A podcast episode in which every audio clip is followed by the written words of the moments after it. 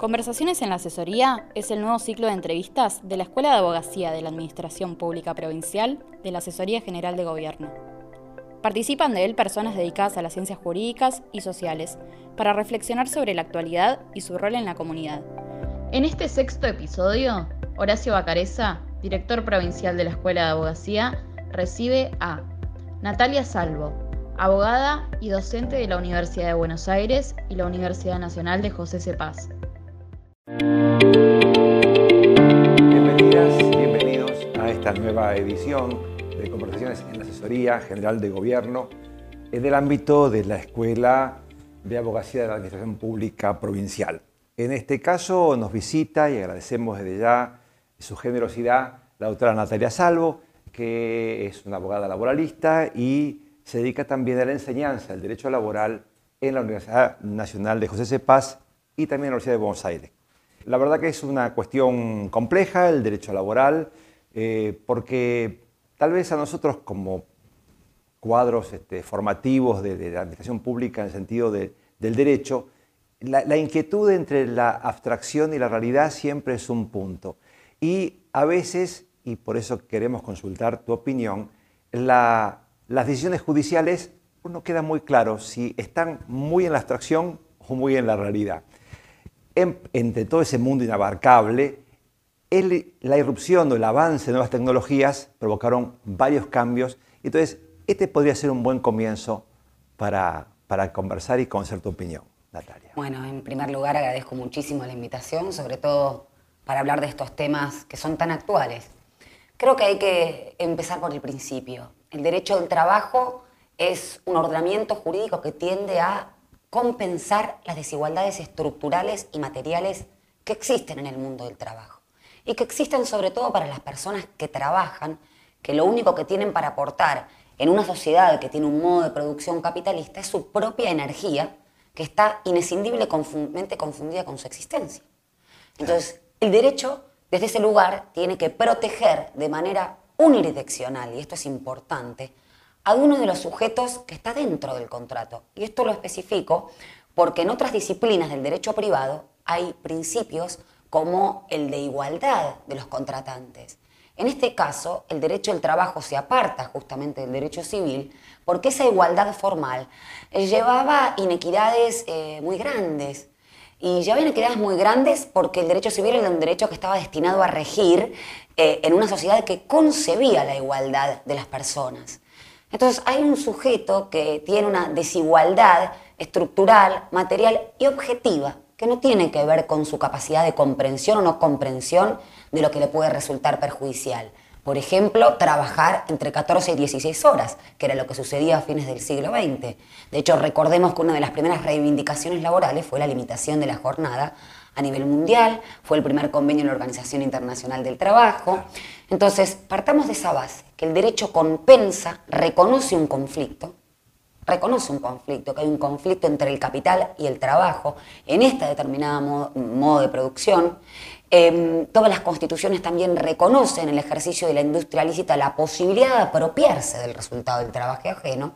Entonces, necesariamente tiene que proteger de manera particular o como sujeto de preferente tutela constitucional al trabajador o la trabajadora. y perdón, y eh, los tribunales que a veces eh, funcionan de alguna manera como eh, reacciones a las evoluciones, que eso puede ser bueno o malo, y a veces funcionan como garantía de algunos avasallamientos. En el foro laboral se ve bastante eso en un sentido o en otro. Eh, ¿Cuál es tu visión de eso, eh, la reacción de la, jurisprudencia en general o en particular alguna frente a estos cambios? Es que la jurisprudencia cuando no reconoce o parte de la base de la igualdad de los sujetos o reconoce en el derecho del trabajo una suerte de privilegio, se diga o no se diga, nunca va a estar expresado de ese modo en una sentencia judicial, entonces pierde sentido, pierde finalidad o pierde la teleología el derecho al trabajo y también los tribunales, porque los jueces o las juezas del trabajo, por supuesto que tienen que ser imparciales, pero no neutrales. Y ahí está el punto. Los principios que insuflan el derecho al trabajo, que lo informan, que lo nutren, son diversos a los principios del derecho privado. Eso no quiere decir que los jueces sean parciales o que favorezcan, como a veces se dice desde la prédica o periodística o determinado sector, al trabajador, sino que lo que hacen es reconocer este conflicto o este antagonismo radical entre el capital y el trabajo que está obviamente expresado en todo el derecho. Entonces, cuando tenemos jueces formados y juezas en esos principios, la jurisprudencia lo que hace es, o las resoluciones de estos conflictos, em, expresar una, una decisión justa, con justicia social, que no por nada expresa también el viraje que sufrió el Estado, del Estado liberal al Estado social. ¿No? Eh, el Estado liberal concebía eh, al amparo de la filosofía de esa época, ¿no? Eh, sí, individualismo decimonónico liberal tradicional. Y después el sujeto, ¿no? que ya se ve o se concibe en sociedad. Nosotros supimos tener una constitución de 1949 que expresaba no solamente en términos de derechos sociales, sino también a la actividad económica, la renta, el patrimonio puesto en función social y que obviamente no fue una expresión local, sino que arrancó en 1917 con la Constitución de México, en 1919 con la Constitución De, Weimar, eh, y bueno, y, en Latinoamérica también tuvieron sus expresiones, y en nuestro país en 1949, derogado luego de la dictadura o el golpe de Estado en 1955, y que tuvo su expresión en el artículo 14 bis, después de la Constitución de 1957. Qué curioso ese. Es muy curioso. Y, fíjate, Horacio, que, que, hay otra cuestión también que me parece interesante. Es un artículo que actualmente está siendo muy atacado. Desde la misma perspectiva eh, de suponer que hay privilegios. El otro día veía una publicidad de un curso de abogados y abogadas de empresa que hablaban del cercenamiento del derecho constitucional del artículo 14 de, de ejercer la industria lícita. Lo curioso o lo particular es que los obstáculos a ese cerceramiento del derecho de la industria lícita no eran ni más ni menos que los derechos que están establecidos en el artículo 14 bis, la indemnización ante un despido sin causa o arbitrario, la limitación de la jornada, el derecho a una remuneración justa, la igualdad eh, eh, en términos de, de, tareas y salario, la participación en las ganancias. Entonces, ahí me parece que también hay un rasgo de época, ¿no? La sobrevaloración de algunos derechos constitucionales y la infravaloración de otros. Por supuesto, a veces la técnica o la academia jurídica encuentra recovecos lingüísticos, no sé cómo decirlos, para hacer menos operativos ciertos derechos. Bueno, yo creo que esto iba también a consultarte sobre ese punto, porque hay una serie de eufemismos que se van utilizando, desembarcos lingüísticos para crear realidades, y esto vos señalas de derechos como privilegios, eh, y la falacia de tomar al todo por la parte. Entonces, puede haber un desvío, puede haber un abuso como en cualquier cosa. ¿Hay cheques sin fondo? Bueno, pues cerremos cuentas bancarias.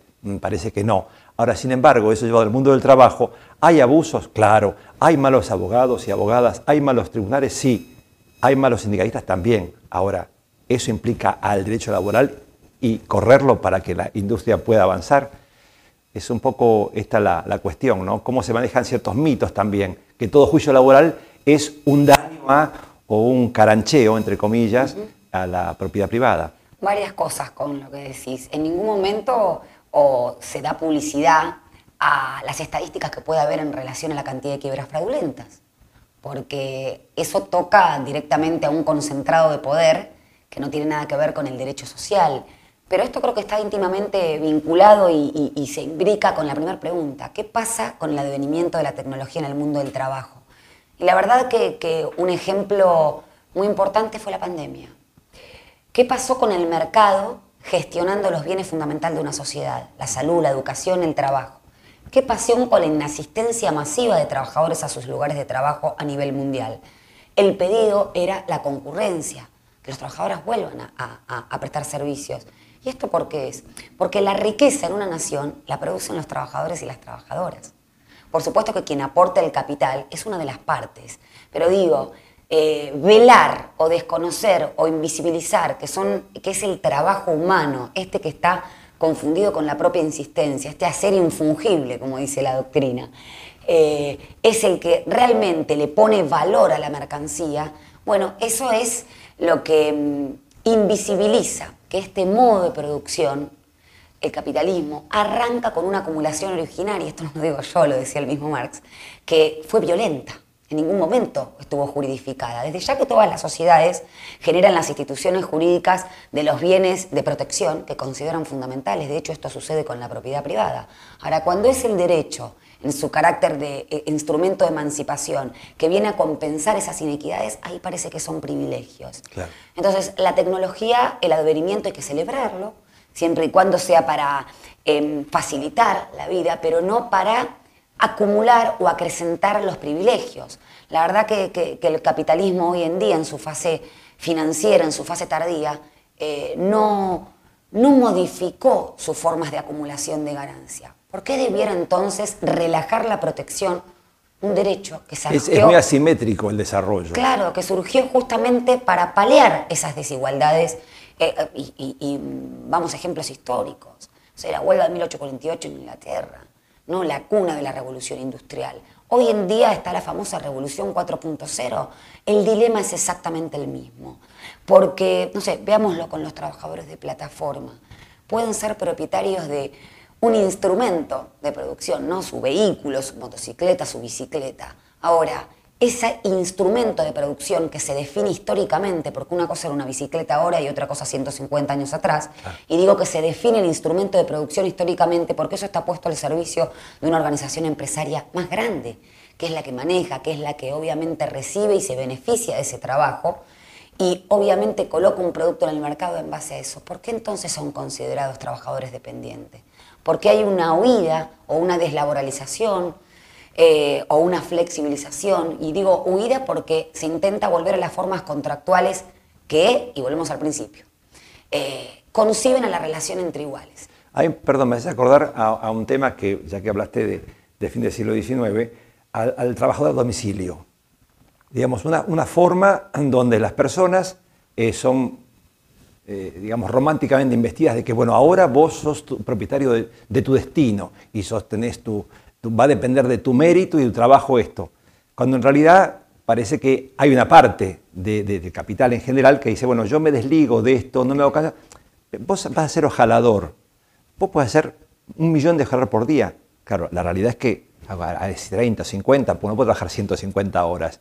Entonces ese dinero potencial es imposible y a cambio hay un, deslinde de la gran concentración de capital en función de la parte más débil de la, eh, de la, cadena. Por eso un día es el trabajo a domicilio este, con eh, las nuevas tecnologías y... Por eso yo... y el, eh, perdón, el ser emprendedores. Exacto, dos cosas.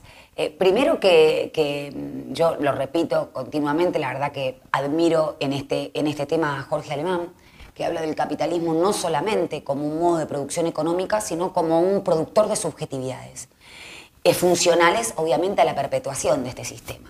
Y esas subjetividades tienen que ver con el emprendedurismo, con la meritocracia, con el mm, gestionar la propia existencia humana, o que las personas gestionemos nuestra existencia humana en términos empresarios de rentabilidad y maximización, ya sea del tiempo, ya sea de, de, eh, de todo. Entonces, el elemento de opresión pasó de estar afuera a estar íncito en la propia subjetividad. Entonces, esto visto desde este punto, desde este punto de vista. Pero en relación a lo que hablas del trabajador de domicilio, fíjate qué importante que son los principios, los principios troncales del derecho del trabajo. Y que no cambiaron. Uno es el principio de ajenidad. ¿A qué es ajeno el trabajador? Al instrumento de producción, en términos históricos, no, no a una bicicleta, al objeto de producción, que es el producido de su propio trabajo, pero también a los riesgos. Porque si el trabajador participa de los riesgos, entonces es un socio y aplicamos otro régimen jurídico, que es el régimen, por ejemplo, de sociedades comerciales. Claro. Entonces, eh, eh, estos principios son centrales para poder entender los cambios o las modificaciones sociales, tecnológicas y económicas que se vienen y tener, por lo menos desde el punto de vista de abogados o abogadas, siempre el norte que para mí tiene cualquier disciplina jurídica, que es evitar la cosificación de las personas. Sí, el valor humano como mayor valor. ¿no? claro. Y perdón, ahora que hablaste de principios, estaba pensando en la Organización Internacional del Trabajo este, y sobre los principios. Eh, y me, tengo la impresión, por lo menos eh, no tan perfecta ni tan estudiada, que los tribunales tienen una, mm, ¿cómo decir?, una percepción no del todo eh, trascendente de lo que implica realmente un convenio de la OIT recuerdo algunas sentencias de algunas décadas, y no sé si no, no se ha actualizado un poco, donde un tribunal dijo, son meros acuerdos protocolares. En, ese circunloquio estaba diciendo, bueno, está bien, acordaron algo, pero no es que haya que cumplirlo. ¿Vos cuál es tu percepción de eso? Eh, yo creo que se está vaciando de contenido a, la política, al Estado, a los poderes constituidos del Estado y con esto al Poder Judicial y al carácter normativo y obligatorio del derecho el carácter normativo obligatorio del derecho justamente para paliar estas desigualdades, porque ya lo decía Escalabrín Ortiz, el poder real no necesita el derecho, necesitan los más vulnerables. Entonces, esta eh, pérdida de fuerza obligatoria que hace hoy en día, por ejemplo, hablar algunos juristas de principio de culpabilidad, ¿no? Aristóteles decía, se puede decir varias cosas de la cosa en sí, pero no cualquier cosa de la cosa. Y si tenemos un principio de inocencia, es un principio de inocencia, no de culpabilidad. Lo mismo pasa con lo que mencionaste recién. Hay convenios de la OIT que tienen valor infraconstitucional, pero supralegal. Tal lo establece el artículo 75, inciso 24. Y convenios muy trascendentes. Hoy en día que se está hablando, por ejemplo, del trabajo, venía escuchando una noticia de ese tenor, de obligatorio para los estudiantes de secundario en quinto año, eh, bueno, tenemos dos convenios, el 138, el 182, que habla de la edad mínima del trabajo, que el trabajo debe ser remunerado o en qué condiciones debe ser prestado. El último convenio, que Argentina fue el tercero en ratificarlo, el convenio 190, que habla del acoso o, la violencia en el ámbito de trabajo, con su recomendación 206, son normas obligatorias que forman parte del plexo constitucional. Y que obligan a los tribunales. Y que obligan a los tribunales. Pues son fuente de derecho son fuente de derecho, son fuente formal de derecho. Entonces, desconocer lo básico, por eso digo volver a los clásicos, ¿no? O, como Homero en la Ilíada, volver. Claro. Para proyectar un futuro. Eh, es rescatar eh, el carácter obligatorio del derecho, porque si no va perdiendo fuerza y cuando una sociedad no está mediada en la resolución de conflictos interpersonales o con el Estado, con la ley, está mediada por los poderes reales. Claro, claro, claro. claro. Para la solución de conflictos. Bueno, ahora eh, me, cruzaba por la cabeza el, caso Cabify y, en contraprestación, o mejor dicho, como contrapeso, un mal contrapeso tal vez, eh, la convalidación de las comisiones médicas. Eh, es la misma jurisprudencia, pero que va tomando diversos como roles y conociendo o desconociendo este, este equilibrio entre poder y libertad, entre capital y trabajo, que es tan indispensable para una sociedad inclusiva. ¿Qué, qué, qué bueno, con respecto, a, hablas de, Cabify y, se me viene a la mente un, concepto que cobró mucha fuerza hace un tiempo, y no solamente aquí en Argentina, sino en todo el mundo, de la uberización de la economía. Bueno, las empresas de plataformas como Cabify, como Uber, o incluso como Pedido Ya, Globo, bueno, todos, todos este tipo de empresas, encubren relaciones laborales de manera fraudulenta. Eh, quien maneja el algoritmo o quien tiene los poderes empresarios, y estoy hablando de términos justos estrictamente jurídicos, para ver cómo las herramientas que tenemos actualmente sirven para aprender con H la realidad y poder resolver estos conflictos. Los poderes empresarios es la capacidad de decir cómo tiene que prestar ese servicio, proveer el cliente o habilitar este algoritmo. El poder de eh, disciplinario, cuando le dan de baja a un trabajador que dice, bueno, no trabajas más, ¿quién tiene ese poder? ¿No? Y esto es lo que tiene como correlato la dependencia tanto económica, más allá de que cobre un quantum que sea eh, de 60, 70% de porcentaje del viaje, lo que sea, no interesa el quantum, sino quién se aprovecha de esos servicios, quién tiene ese poder disciplinario, quién tiene ese poder de organizar económica y técnicamente la empresa. Entonces, hay muchos tribunales que están resolviendo estos conflictos eh, con los principios generales del derecho, por ejemplo, con el eh, del trabajo, ¿no? El principio de primacía de realidad es decir, que priman la realidad por sobre los documentos. No importa que estén calificando comercialmente el vínculo de manera autónoma o que tengan un monotributo. Lo que interesa es si están los elementos típicos de una relación de trabajo, como estos que menciono. Y lo están resolviendo con el principio de primacía de la realidad, con el principio protectorio, con los convenios de la OIT.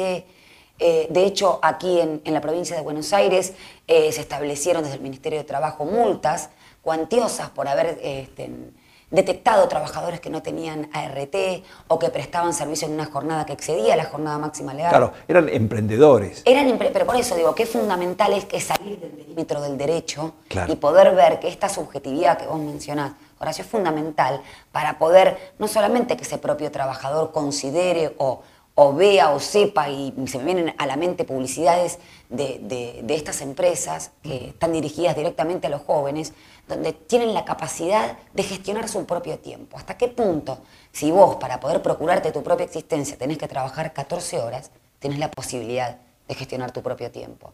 Y bueno, los tribunales validaron esta decisión de la Autoridad Administrativa de Trabajo a través de sus fallos luego de las apelaciones de estas empresas por estas multas cuantiosas que fueron impuestas y tres de estos cuatro tribunales consideraron que existían relaciones de trabajo. No es una cuestión de argentina, pasó exactamente lo mismo en España, que a través de las autoridades administrativas empezaron a imponer multas. ¿eh? O en Inglaterra, directamente a través de los fallos judiciales. Pero digo, eh, es, llamativo cómo el Estado, cumpliendo su misión de eh, intervenir las desigualdades a través de estas autoridades administrativas, detecta esta situación que después, bueno, por suerte, cuando hay tribunales influidos de estos principios, este, las convalidan. Yo creo que esto del principio de la privacidad de, la realidad es un reaseguro importante, por lo que decía al principio, es decir, uno puede encerrarse en el derecho como una abstracción ordenamental y el papel resiste todo, pero hay una teología, un efecto eh, concreto de lo que a veces los tribunales no, no, no hacen muy consciente. Entonces celebramos cuando sí lo hacen y se, se, desmarcan de esa formalidad discursiva que está tan imbuida de estos eufemismos que hablamos. El, el cirujano es cirujano, es recuperador urbano, por ejemplo, y parece que eso es maravilloso. Eso no es un avance, es una, una categoría que, digamos, que, trata de ocultar un problema. Sí, eh, así es. Em, pensaba en Kelsen, ¿no? que es uno de los principales teóricos que, que nos hacen estudiar cuando ingresamos a la carrera, que habla de este derecho aséptico de laboratorio, sin contaminación social, y cómo al final de su vida, incluso sus discusiones con otros filósofos, reconoce de algún modo que eh, es imposible o que esta norma fundamental, que recordarán que está por fuera del sistema jurídico, no es nada más ni nada menos que lo que le da legitimación al derecho. Y lo que le da legitimación al derecho y, volviendo a categorías jurídicas muy utilizadas, es la fuente material o el hecho social que antecede a la norma, que hace que la norma o la ley sea un punto de llegada, no un punto de partida. Lo hemos visto últimamente con muchas leyes que fueron eh, logradas por la lucha transversal o de ciertos sectores, se me ocurre la ley de interrupción voluntaria del embarazo, pero hay otras leyes, hay derechos que siempre fueron inicialmente prohibidos o incluso penalizados, la huelga, por ejemplo. Tuvo se trapa de proscripción y de penalización, de tolerancia y después de constitucionalización incluso. Entonces, si nosotros conseguimos que, o concebimos que las conductas no tienen maneras de ser juridificadas, cuando incluso en términos de, fuentes de derecho, también la conducta como, eh, la costumbre con conducta repetitiva y como su elemento subjetivo que tiene la firme convicción social de que necesita la presencia del Estado de protección legal. Bueno, estamos desatendiendo la parte social del derecho, que es fundamental porque es justamente un instrumento destinado a regular conductas. Entonces, esto que marcas de, del eufemismo, de cómo nombrar, es, si nos divorciamos y divorciamos el derecho de la realidad, corremos el peligro de que eso pase a ser nominado por, categorías políticas o de grupos económicos concentrados que van a empezar a nomenclar o calificar los hechos desafortunados sociales de otra forma. Sí, por eso creo que es tan importante en cuanto a la formación, el pensamiento crítico, que nos saque de la poltrona así de, la zona de confort, digamos, del formalismo. Porque con el formalismo todos estamos protegidos. Bueno, lo dice la ley. Pero hay un texto escrito, pero hay un texto leído. Y cómo se lee es un poco el desafío de todo esto. ¿no? Tal vez este, vos ya en tu rol, no tanto de abogada laboralista, sino como profesora, eh, ¿qué, importancia le das a esto en la formación? ¿no? Vos pasamos de, Marx, Aristóteles, a Kelsen. Este, bueno, parece que es importante repensar dónde y para qué. Repensar eh, que el derecho es un discurso, ¿no? Eh, eh, y, tenemos una o, un antecedente de derecho no canónico muy importante. El punto es que la ley no baja de la divina providencia, ¿no? sino que baja, o, baja, no, parte de un poder constituido del Estado que representa justamente a la voluntad popular. Creo que ver o tener una cosmovisión del derecho eh, como un discurso y como, y como tal que hay una puja de sentido en su interpretación, nos vamos a dar cuenta por qué hoy en día se quieren resignificar derechos constitucionales o el concepto mismo de libertad. Parece ser que eh, los derechos individuales están por arriba del bienestar general, o parece ser que la libertad o la única libertad es la libertad de comercio o la libertad de intercambio. No hay otras libertades, no está la libertad sindical, no está la libertad de asociación con fines útiles, si no es para, para, este eh, destino. Entonces, creo que tiene que ver con eso, y trayendo otros filósofos que se me viene a la mente como para... Eh, un poco andar en este, en este criterio de que el derecho es un discurso, no es una manzana que sale del árbol, no tiene nada de naturalista. Me acuerdo de, lo que decía Nietzsche, ¿no? hablaba de la Inmaculada Concepción, ¿no? como si hubiera un lugar en donde se puede interpretar la cosa o el discurso jurídico desde un lugar totalmente aséptico, volvemos a lo mismo, que no hay un saber situado, como decía Foucault, no, hay un saber situado, parece que hay un, un lugar universal, y eso lo que hace es sacralizar, apoltronar el derecho y que no sirva justamente para resolver los conflictos de sociedades que cada vez son más complejas y que tienen más desigualdades. Ahí, estaría en, esa, en esa confusión o en esa fusión con eh, de confundir abogacía y derecho.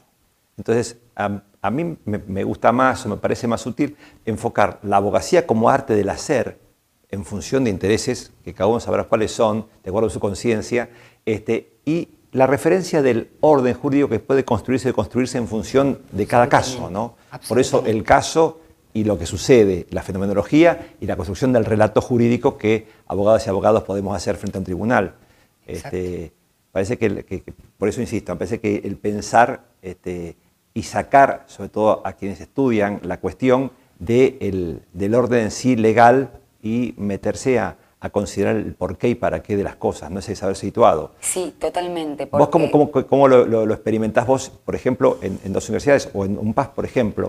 Lo, ¿Cómo, lo vas, lo Yo experimento que hay una idea, hay un preconcepto muy, muy sedimentado de lo que es el derecho y la abogacía, como recalcas, Horacio, que, que coincido plenamente en esta diferenciación, porque muchos eh, estudiantes vienen a buscar el saber o cómo ejercer el modo correcto o jurídico o legal de ejercer el derecho, sin advertir que justamente el abogado la abogada, desde mi punto de vista, es un instrumento justamente para la defensa de estos derechos fundamentales, según lo que dicte la conciencia, pero siempre con un marco, ¿no? que es el marco legal.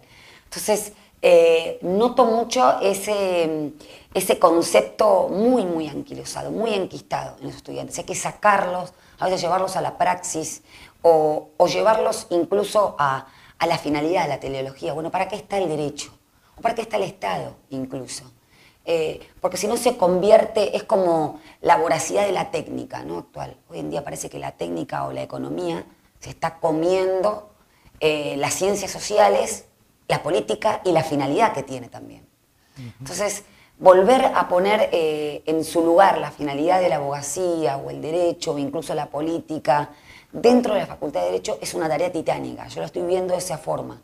Eh, porque hay, hay una creación de subjetividad muy fuerte, cultural ya, que tiene que ver con, con, lo que va a buscar un estudiante de Derecho. O un ya que sumaste a Foucault, me acuerdo de las conferencias del 72 en San Pablo, decía, yo querría iniciar un discurso, pero no puedo porque ya hay un discurso que me precede y yo me subo a ese discurso. Y a veces, tal vez, esta resistencia que encontramos, que estamos al frente de las aulas, es, eh, bueno, qué difícil es dar, digamos, dar cuenta de lo consolidado, como si, si no uno querría verse. Insisto, es mucho más cómodo decir, bueno, el derecho es eso que está ahí, lo tomo y lo uso. No, tenés que hacerlo. Y para eso hay que pensar. Exacto. Y comprometerse. Ah, y, eso es social, tiene que ver con lo que excede, con, lo exegético, lo literal del derecho. Y, y, esto que decías que somos sujetos históricos, no hay un sujeto precultural, no hay un Robinson Crusoe, no hay un sujeto inicial.